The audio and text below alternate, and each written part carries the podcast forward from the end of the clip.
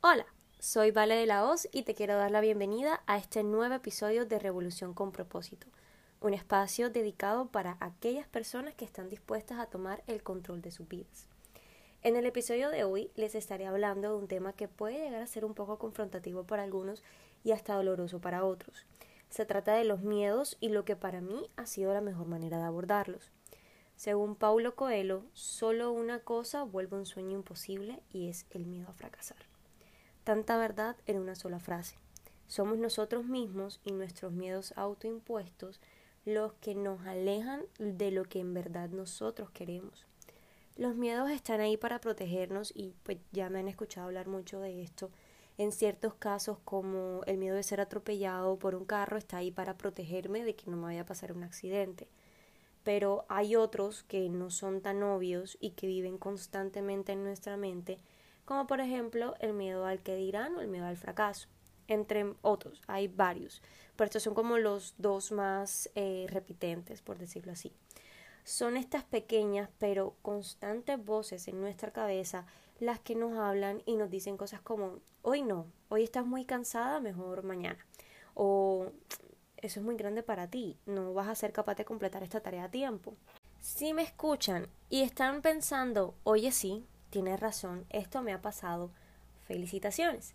Están empezando a observar sus propios pensamientos y esto es demasiado fundamental para afrontar y reconocer que tenemos trabajo por delante. Si por el contrario el pensamiento que se les ha cruzado por la cabeza es que va, eso no me pasa a mí, déjenme decirles que hacen, que hacen parte del grupo de personas que necesitan un poco más de tiempo de observación porque si en verdad no tienen miedos ocultos, entre comillas, déjeme preguntarles algo. ¿Están donde desean y merecen estar? Los miedos son paralizantes y hacen que la famosa frustración y su prima, el estrés, lleguen a nuestras vidas. A todos nos toca pasar por mucho, muchas situaciones y sé que tú que me escuchas también has atravesado situaciones terriblemente difíciles.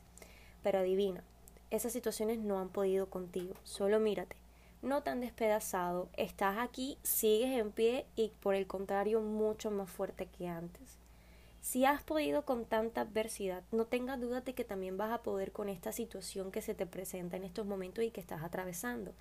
Solo cree en ti y cree que esto también lo vas a conquistar.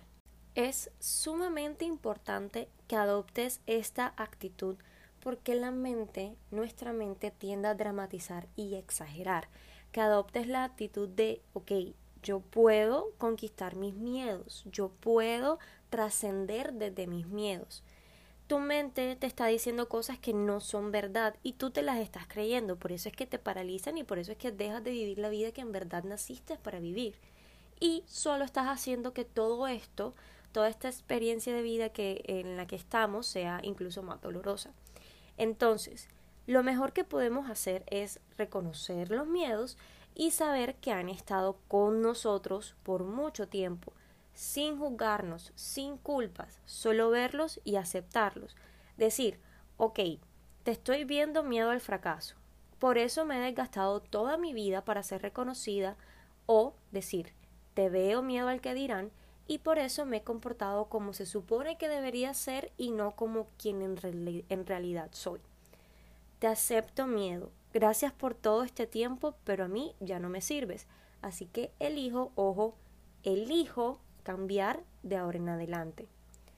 Solo con este simple hecho de reconocerlo, de nombrarlo incluso miedo al fracaso, miedo al que dirán, miedo a quedarme solo, la próxima vez que se te llega a presentar una situación en donde normalmente fuera el miedo el que fuera tu copiloto, lo van a ver venir y le van a decir, ajá, te pillé.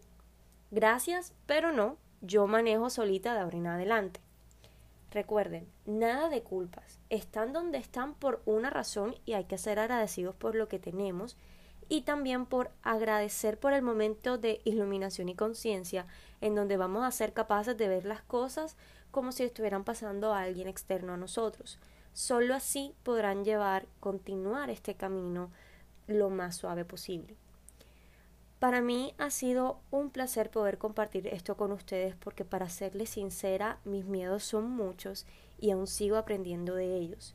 El objetivo final no es vivir sin miedos, el objetivo final es aprender para qué están con nosotros y actuar desde ahí, desde la sabiduría. Mil gracias por compartir este espacio conmigo. Les mando un gran abrazo. Con amor, vale.